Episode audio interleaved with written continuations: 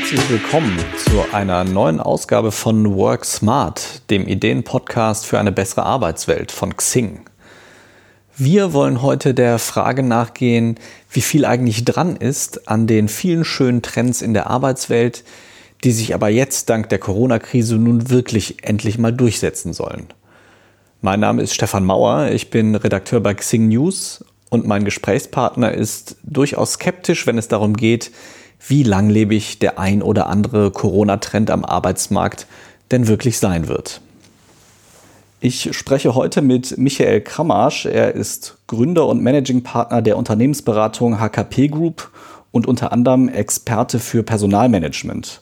Bei uns auf Xing hat er vor einer Weile die These vertreten, dass viele von uns zu optimistisch sind, wenn sie voraussagen, dass die Arbeitswelt nach der Corona-Pandemie sehr viel besser aussehen wird.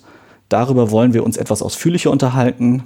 Deswegen freue ich mich sehr, dass wir heute sprechen können. Hallo Michael. Hallo Stefan. Ja, sehr schön. Ich habe deinen Artikel ja wirklich mit Interesse gelesen und das, was ich so mit am interessantesten fand, war deine Aussage, dass du gesagt hast, dass Führung in der Krise wieder wichtiger wird, weil Entscheidungen nach oben wandern. Also klingt ja auch erstmal logisch. Aber auf der anderen Seite haben wir ja jetzt diese, dieses System, dass also so viele Leute im Homeoffice sind, eigentlich Kontrolle ja schwieriger wird. Wieso sagst du trotzdem, dass Hierarchien wieder stärker werden in der Krise? Stefan, wir haben ja aus meiner Sicht über die letzten Jahre einen Trend erlebt, in dem Führung in Organisationen eher entwertet wurde. Also äh, Führung als Lehmschicht bezeichnet, als, als unnötig. Die Menschen organisieren sich selbst, führen sich selbst. Und das hat für viele Lebens- und Arbeitsbereiche ja auch durchaus seine Berechtigung. Aber genauso wie wir im politischen Bereich sehen, dass Krisensituationen sind, in denen Führung wichtiger wird, weil sie dazu führen, dass Vertrauen, Organisiertheit, ähm, ähm, Orientierung gegeben wird, ähm, nimm mal als Beispiel das, was wir in USA erleben, äh, wo durch schlechte Führung von ganz oben äh, ein Land äh, damit ringt, wie man in dieser Pandemie damit umgeht. Äh, und genauso, äh, wenn ich das übertragen darf in die Unternehmenswelt, äh, ist, sind Krisen Situationen, in denen Menschen nach Sicherheit, nach Orientierung blicken und die kommt in Organisationen nun mal von oben. Äh, darum auch äh, meine These, die keinesfalls dagegen spricht, dass man selbst organisiert äh, und mit, mit viel Engagement Innovationen befördert und Transformation hinkriegt. Aber es gibt eben eine eine kontext- oder situationsadäquate Führung. Und das sind Krisen ein gutes Beispiel dafür, dass es weniger vielleicht eine Ansage von oben, aber klare Orientierung, transparent machen der Entscheidungsprinzipien, das Wertefundament, auf dem Entscheidungen getroffen werden, äh, dass das deutlich stärker von oben kommt. Das heißt, würdest du denn schon auch sagen, dass jetzt durch diese Pandemie eine, ich sag mal, eine neue Wertschätzung für Führung entsteht und die auch bleibt danach? Oder ist das jetzt eher so ein vorübergehender Effekt?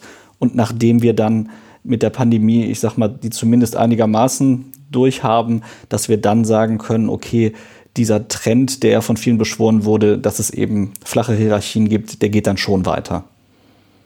Ähm, wir erleben ja in dieser Pandemie, äh, dass nahezu von der ersten Sekunde an, wo die Menschen im Homeoffice saßen, äh, postuliert wurde, was das neue Normal nach der Pandemie ist.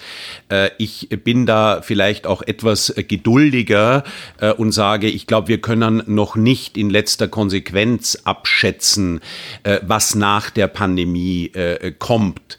Was man aber, glaube ich, schon sehen kann, dass in unterschiedlichen Bereichen äh, neue Arbeit, New Work als Stichwort, ähm, über die letzten Jahre durch äh, ein extrem boomendes Wirtschaftssystem, durch eine äh, extreme Verknappung von Talenten in bestimmten Berufsfeldern ähm, wir gesehen haben, dass New Work auch seine Auswüchse erlebt oder die Gelanden, äh, die häufig zitierten äh, Fragestellungen, kann man ohne Kickertisch als Unternehmer noch überleben? Und ich glaube, die klare Antwort drauf, die wir jetzt sehen, ist ja, kann man. Insofern ich bin kein äh, Kritiker, äh, kein grundsätzlicher von New Work, sondern ich bin eher jemand, der sagt, lasst uns genauer drauf schauen, was davon Bestand hat und auch diese Krise überdauern wird äh, und was Girlanden sind, die einer bestimmten Schönwetterphase geschuldet waren und kaum, wenn das Wetter dreht, ähm, auch äh, schnell wieder verschwinden. Und bei Führung, glaube ich, ist die Frage nicht, kippen wir wieder in eine begeisterte Selbstorganisation oder geht's wieder zurück zu einem hierarchischen äh, Führungsmodell, ähm, sondern je nach Organisationstyp äh, je nach Aufgabenstellung, äh, denk mal an Innovation. Innovation ist nicht hierarchisch verordnbar. Äh, aber wenn ein Unternehmen bestimmte Richtlinien jetzt vielleicht in der Pandemie am eingänglichsten mit dem Thema Arbeitsplatzsicherheit hat, dann ist es auch nichts, was äh, basisdemokratisch von unten nach oben äh, wächst, sondern klare Ansagen von oben nach unten braucht. Und ich glaube, äh, es ist weniger wieder ein Umdrehen der Führung, sondern wahrscheinlich ein ähm, synergetisches Verheiraten beider Ansätze, die wir nach der Krise sehen werden in dieses Bild passt ja dann auch so ein bisschen das, was du auch geschrieben hast über darüber, welche Art von Unternehmen jetzt äh, resilienter ist, was diese Krise angeht. Und zwar hast du geschrieben, dass also dieser Hype um Startups da durchaus jetzt auch ein paar Dellen erfährt, weil sich eben zeigt, dass in so Krisenzeiten eben große Unternehmen mit auch vielleicht etwas starreren Strukturen da durchaus mehr Widerstandskraft haben und sich eher behaupten können. Das heißt, siehst du da auch äh, weitergehende Folgen, wie wir, äh, wie wir Wirtschaft machen, auch also jetzt einmal in der Pandemie, aber auch danach? Also die Frage ist natürlich eine, die mir auch ein bisschen Tränen in die Augen treibt, weil ich auch als Business Angel Startups finanziell unterstütze. Und jeder, der sich mit Startups in dieser Krise beschäftigt, erfährt, dass die, der Zugang zu Geld, äh, der ja Startups ermöglicht, ihre Idee in die Welt zu tragen, diese ins Wachstum zu bringen und oft auch eine relativ lange Phase zu überstehen, in der das Unternehmen noch nicht aus eigener Kraft Gewinn schöpft und sich selbst finanziert. Äh, und da kam über die Krise ein Riesenstoppschild hin. Es gibt äh, Untersuchungen, dass bis zu 75 Prozent der deutschen Startups äh, die Krise nicht überstehen werden. Äh, und im Mai wurde von der Bundesregierung ähm, massive Förderprogramme ins Leben gerufen, die leider aber noch kaum ein Start-up erreicht haben. Und wer sich in der Start-up-Szene auskennt, der weiß, dass dort manchmal Tage und Wochen entscheiden darüber, wie es mit dem Unternehmern weitergeht.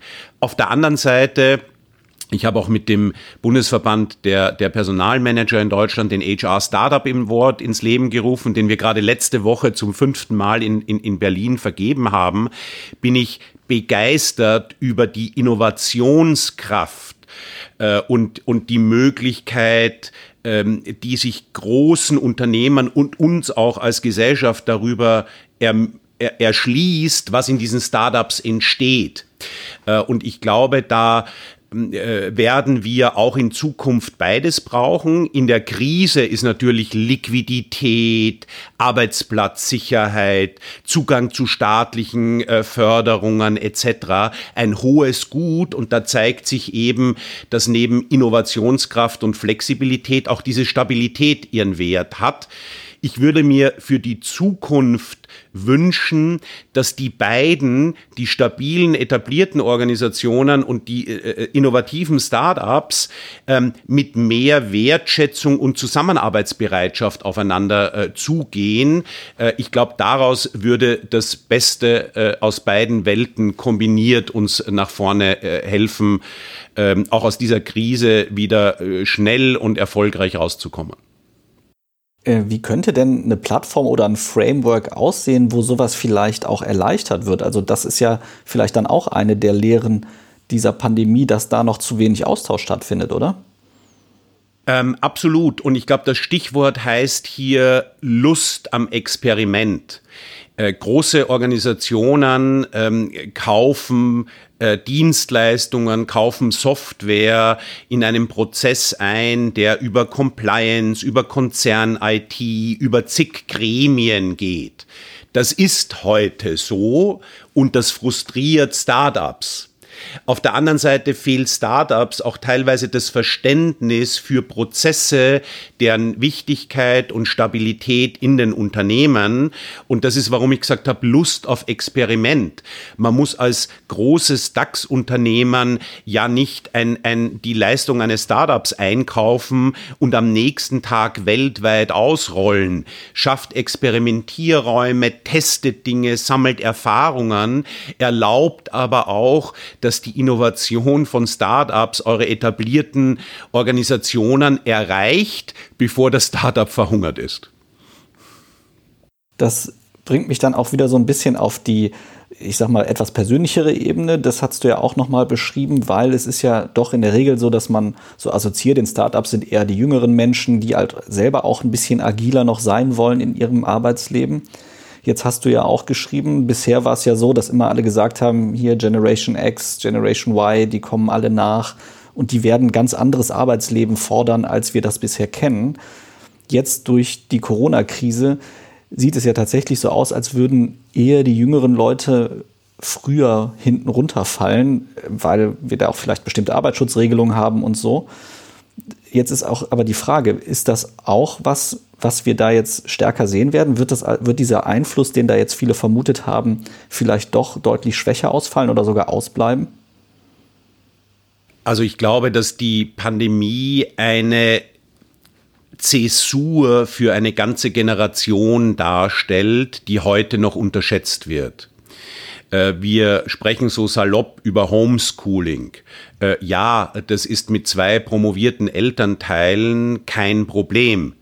Ähm, aber es geht einer ganzen Kohorte von Schülern, die aus bildungsferneren Schichten kommen, geht Bildung verloren und wissenschaftliche Studien belegen, da wird ein ganzes Leben das nicht aufzuholen sein.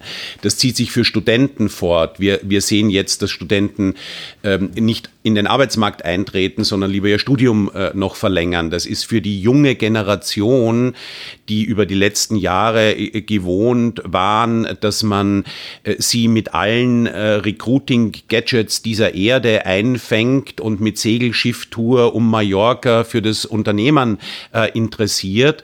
Und da glaube ich, dreht sich der Arbeitsmarkt gerade um.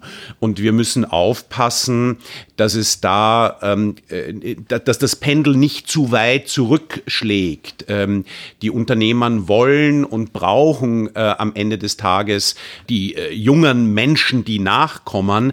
Wir sehen aber jetzt schon über die wenigen Monate Recruiting-Anzeigen, ähm, äh, wie viele Stellen ausgeschrieben werden, die Entwicklungen am Arbeitsmarkt, dass wir jetzt gerade erst in eine schwierige Phase kommen und die ist auch nicht in ein, zwei Wochen vorbei, sondern die wird uns weit, weit ins nächste Jahr äh, begleiten.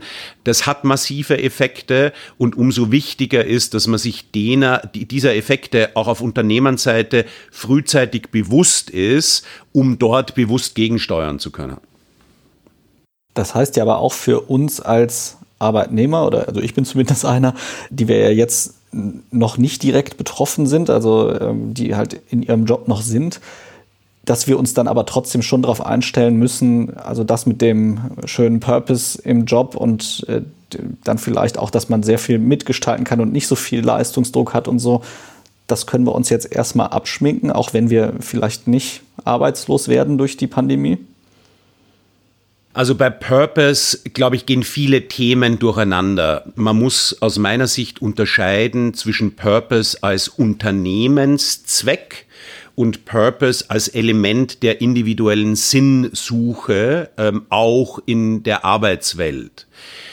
Ähm, Purpose auf Unternehmensebene ist für mich fast besser beschrieben mit dem Begriff License to Operate ein Unternehmen muss seinen äh, Unternehmenszweck aber auch den Zweck, mit dem es in ein gesellschaftliches Gesamtsystem eingebettet ist, klar machen.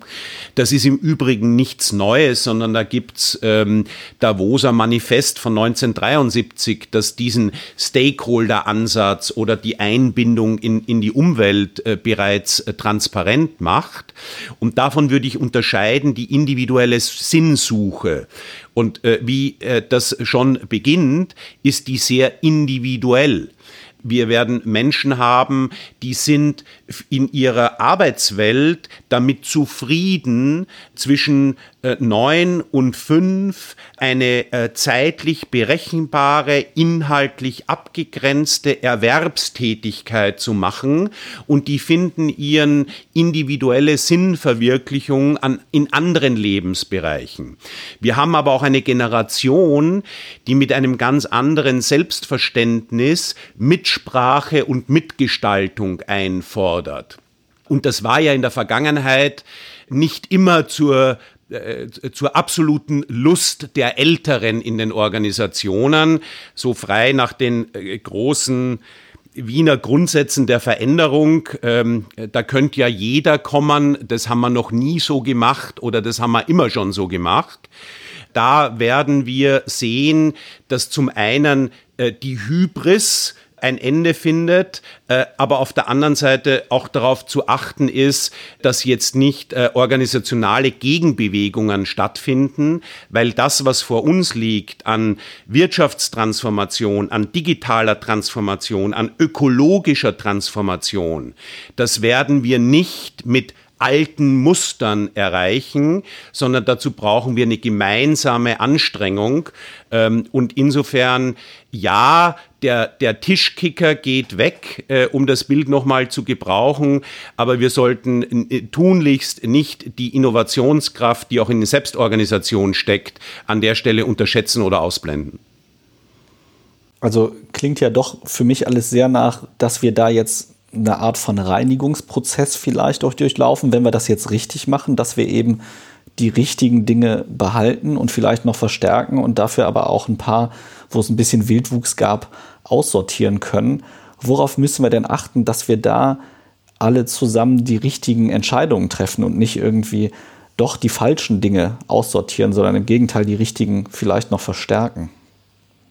glaube, das ist aber eine, eine sehr persönliche Einschätzung. Wir leben in einer Welt, die zu Verkürzung neigt.